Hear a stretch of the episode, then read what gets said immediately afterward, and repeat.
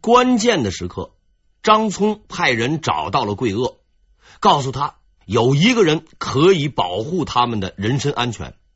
这个人的名字叫做郭勋。这位郭勋是何许人也？他又有什么资本敢和高干子弟杨慎对着干？答案很简单，他也是高干子弟，而且他家比杨慎家厉害的多。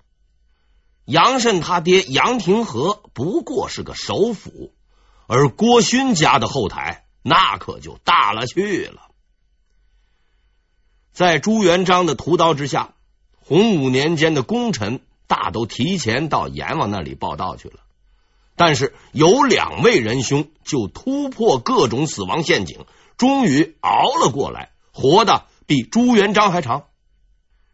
这两个人，一个叫耿炳文，另一个叫郭英。耿炳文我已经介绍过了，郭英能够活下来，首先因为他的妹妹是朱元璋的老婆，著名的郭宁妃，其次。郭英还是朱元璋的亲家，他的儿子娶了朱元璋的女儿。最后，他很低调。这样的一个人，朱元璋实在没有杀掉他的理由。毕竟是熟人，确实，哎，不好意思动手。所以郭家就成了功臣中硕果仅存的名门。不管外面腥风血雨、漫天风浪。这一家子却总是稳如泰山，长命百岁。郭英本人活得很够本，他的子孙哎也都不是孬种。在正统年间，土木堡惨败后镇守大同，为国家立下奇功的郭登，就是郭家的优秀子孙。到了嘉靖年间，这一家人势力是越来越大，比如郭勋。虽然不是朝中的重臣，也没有发言权，却没有人敢惹，因为他虽不管朝政，却管着禁军，手上有这么一帮子打手。杨慎就算是长了十个脑袋，也不敢跑到他家里去闹事儿。之后的事情就简单了，张聪和桂萼每天提前上朝。到了下班的时候，两个人看准机会，一溜烟的就往东华门跑。出门之后，直奔郭勋家。可以肯定的是，两个人的身体功底都相当的扎实。杨慎一直没有找到机会下手。张聪、桂萼除了练习长跑锻炼身体之外，仕途上也是平步青云，被任命为翰林学士。在他们的帮助下，嘉靖皇帝的计划已经提上了日程。他准备不久之后就把那个耐眼的“本生”俩字从父亲的称呼中去掉。嘉靖三年七月，戊寅，好戏又一次开演了。这一天的早朝开始以后，大臣们争相反对张聪、桂萼，骂声一片。嘉靖呢？已经掌握了对付这些人的办法，什么办法？不理，无论要骂人的还是想吵架的，他压根儿啊就不搭理。等到这帮兄弟们说累了，下班的时间，哎，也就差不多到了。嘉靖呢，随即就宣布散朝，告诉那些想惹事的大臣，今天到此为止，明天请早。吏部右侍郎何孟春。今天的心情不好，因为他费尽心机写的一封骂人奏折被留中了。所谓留中，就是奏折送上去没人理，也没人管，且极有可能在未来的某一天，你会在废纸堆里或者是桌角下面发现他们的踪影。自己的劳动成果就这样打了水漂，何孟春十分的沮丧，不能就这么算了。散朝以后。何孟春突然大声喊道：“诸位不能走！只要我们坚持下去，皇上必定会回心转意。宪宗年间，为慈禧皇太后的安葬礼仪，我等先辈百官在文华门痛哭力争，皇帝最后也不得不从。今日之事有何不同？有何可惧？在这里啊，我插一句，何孟春先生说的事情确实属实，不过这事儿太小，所以之前呢没有提。诸位，哎，见谅。听到了这句话，大家伙马上理论联系实际，就地开展了诉苦运动。众人的情绪逐渐高涨，叫喊声是不绝于耳，现场被搞得就像菜市场一样喧嚣吵闹。关键的时刻，杨慎一声大喝，中气十足，盖住了所有的声音。国家仰视百五十年，张节死意正在今日。事已至此，大家何必再忍？随我进宫请愿，诛杀小人。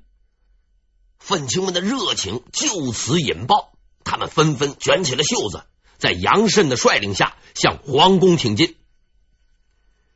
接下来发生的事情就比较流氓了，因为在这个世界上闹事儿的人固然很多，和平爱好者也不少。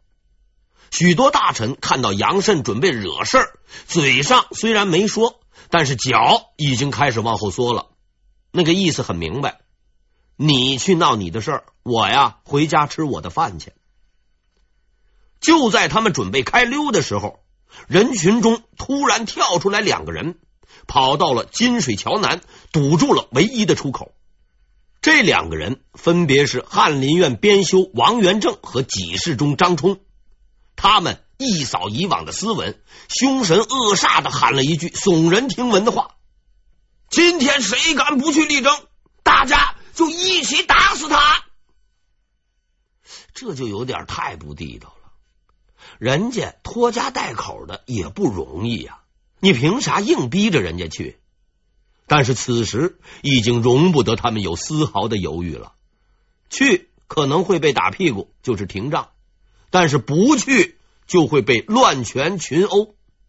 如此看来，杨头目实在是有点搞黑社会组织的潜质。于是，无论是真心的还是假意的，夏朝的大臣们一个也没有走成。在杨慎的带领下，他们一起向左顺门走去。沉积了三年的愤怒和失落将在那里彻底的喷发。根据史料记载，参加这次集体示威的官员共计二百二十余人，其中六部尚书正部级五人，监察院都御史正部级二人，六部侍郎副部级三人。另有三品以上的高级官员三十人，翰林院、詹事府等十余个国家重要机关的官员一百余人。中央一共六个部，来示威的就有五个部长，意思已经很明白了。皇帝，你要是再不让步，今儿个咱们就闹腾到底，明天这个日子不过了。这群人气势汹汹。除了手里没有拿着家伙，完全就是街头斗殴的样子。宫里的太监们吓得不轻，早就躲得远远的了。左顺门前已然是空无一人，二百多人到了地方，不用喊口令，齐刷刷的跪了下来，然后是叫的叫，闹的闹，个别不自觉的闲扯聊天，一时之间人声嘈杂，乌烟瘴气。不久。几个司礼监的宦官来到了左顺门，向官员们传达了皇帝的意思。大致的内容呢是这样的：你们辛苦了，我都知道了，事情呢会解决的。大家伙啊都回去吧。这就是传说中的官话，俗称废话。老江湖们置之不理，该闹的闹，是该叫的叫。今日不得御旨，誓死不敢退。朱厚熜也没有别的办法，既然一次不行，那就来第二次吧。要谕旨，哎，就给你们谕旨。于是太监们转达了皇帝的旨意，让他们赶紧走人。可是这帮人呢，就是不动。无奈之下，太监们向那些跪拜在地的人们讨饶说：“诸位大爷，拜托你们就走了吧，我们回去也好交差。”可是，在那个年头，跪着的实在比站着的还横。大臣们那是吃了秤砣，铁了心了。今天你朱厚熜不说出个一二三，绝不与你善罢甘休。朱厚熜是愤怒了，他已经忍耐了太久。自打进宫以来，这帮老官僚就没把他放在眼里，干涉自己的行为不说，当皇帝连爹妈都当没了。现在竟然还敢当众静坐，事情闹到这个份上，也应该到头了。锦衣卫，去把带头的抓起来！一声令下，锦衣卫开始行动。这帮子粗人不搞辩论，也不讲道理，一概用拳头说话。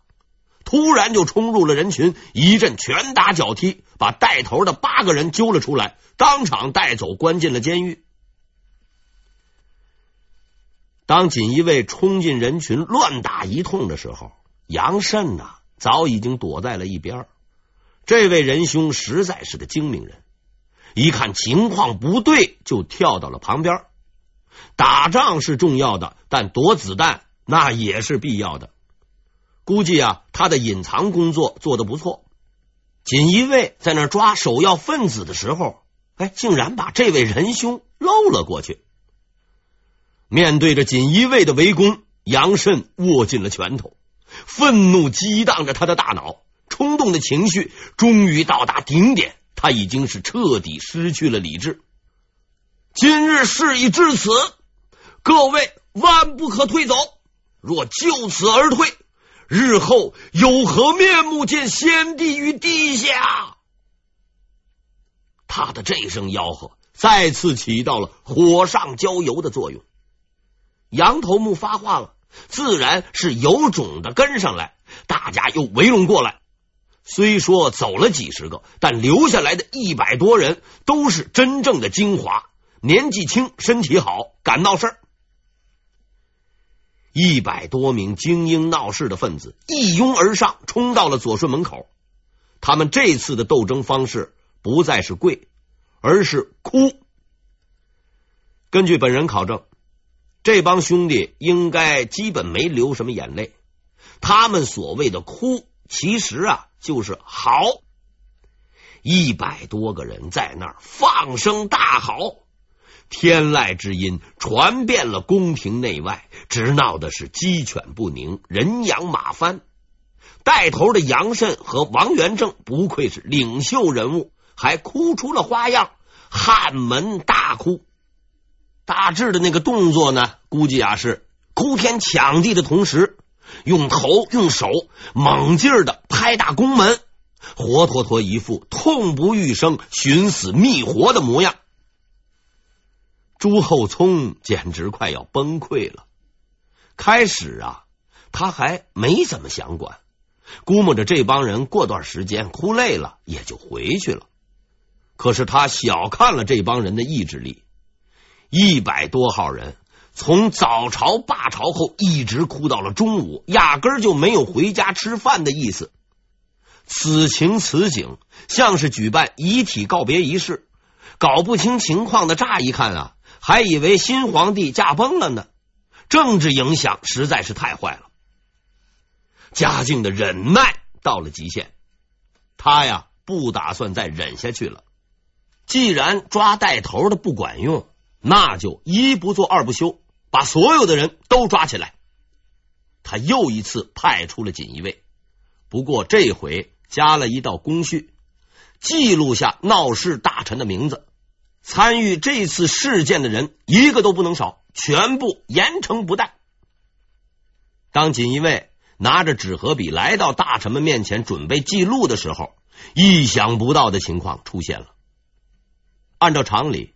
此时的大臣们应该是惊慌失措，呃，隐瞒姓名。可是让锦衣卫大吃一惊的是，这些书呆子知道他们的来意后是大喜过望，立刻表示不用他们动手，自己愿意主动签名留念。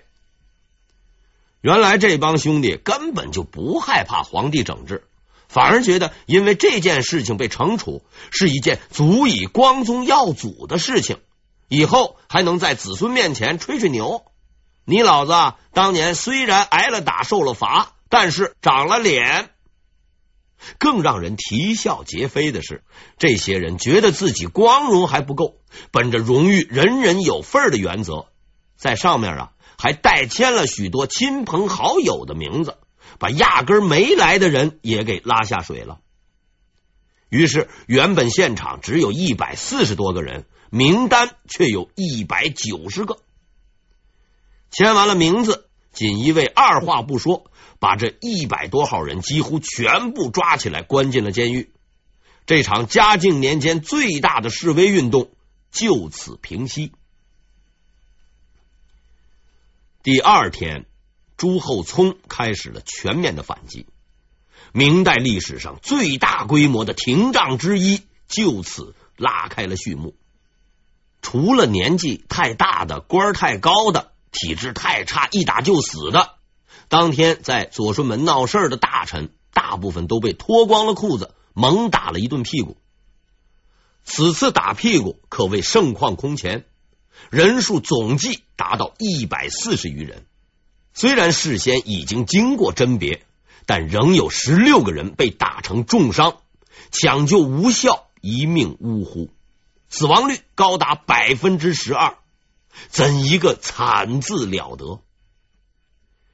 杨慎由于在这次行动中表现过于突出，给朱厚熜留下了过分深刻的印象。皇帝陛下。还给他追加了一个补充待遇，流放。流放地是云南永昌，这里地广人稀，还尚未开化，实在不是适合居住之地。给他安排这么个地方，说明皇帝陛下对他那是厌恶到了极点。杨慎就这样在云南安下了家，此后三十余年。他游历于四川和云南之间，专心著书，研习学问，写就了多本著作，流传后世。纵观整个明代，以博学多才而论，有三个人最强，而后世学者大都认为，其中以杨慎的学问最为渊博，足以排名第一。这是一个相当了不得的评价。因为另外两位仁兄的名声比他那要大得多，一个已经死了，另一个与他同一时代，但刚出生不久。已经去世的人就是《永乐大典》的总编、永乐第一才子谢晋，而尚未出场的那位叫做徐渭，通常人们把他叫做徐文长。能够位居这两位仁兄之上，可见杨慎的厉害。其实啊，读书读到这个份上，杨慎先生也有些是迫不得已。毕竟他待的那个地方交通不便，语言不通，除了每天用心学习，天天向上，似乎也没有什么别的事情可以干。杨慎就这样在云南悠哉悠哉的过了几十年。一直活到了七十二岁，比他爹还多活了一岁。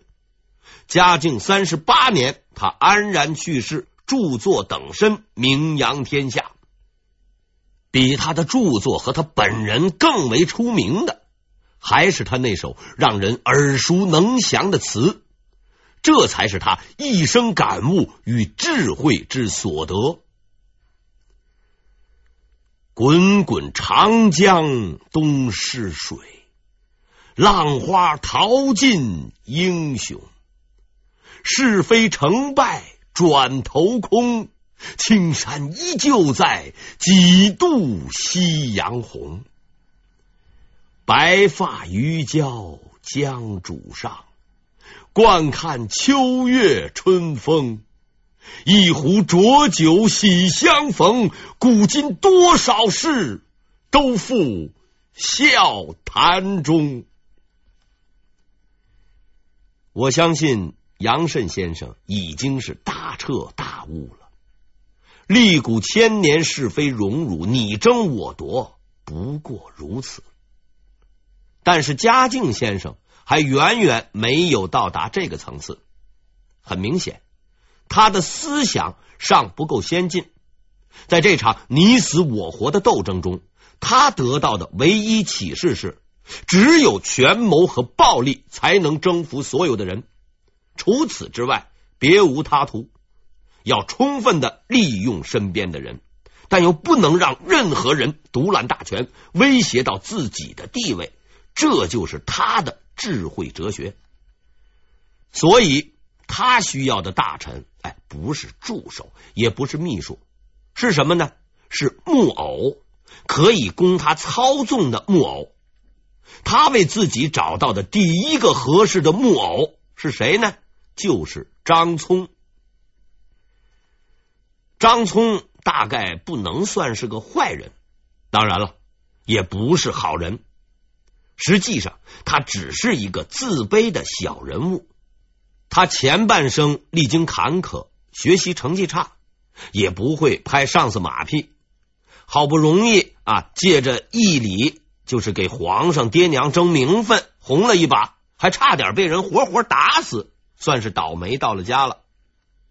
经过艰苦奋斗，九死一生，他呢，终于看到了胜利的曙光。杨廷和走了，杨慎也走了，本以为可以就此扬眉吐气的张聪，却惊奇的发现。自己虽然是胜利者，哎，却不是获益者。按照张聪同志的重大贡献，他本来应该进入内阁，实现多年前的梦想。可是此时张先生才发现，他这条咸鱼虽然是翻了身，却很难跳进龙门。这里啊，我得说一下，要想进入内阁。一般有三个条件：首先应该进过翰林院，当过庶吉士，哎，这是基本条件，相当于学历资本。其次，必须由朝中大臣会推，也就是所谓的民主推荐，自己推荐自己，哎，那是不行的。最后，内阁列出名单，由皇帝拍板同意，哎，这就算入阁了。我们把张聪同志的简历对比一下，以上条件就会发现啊，他实在是不够格。学历就不用说了，他连翰林院的门卫都没干过，而要想让大臣们推荐他，那就是痴人说梦。光是骂他的奏折就能把他活埋。群众基础太差，没人推举，你总不好意思毛遂自荐吧？事情到这里就算僵住了。其实啊，张聪先生还是有指望的，因为皇帝陛下的手中还有一项特殊的权力，可以让他顺利入阁。什么权利呢？这就是终止。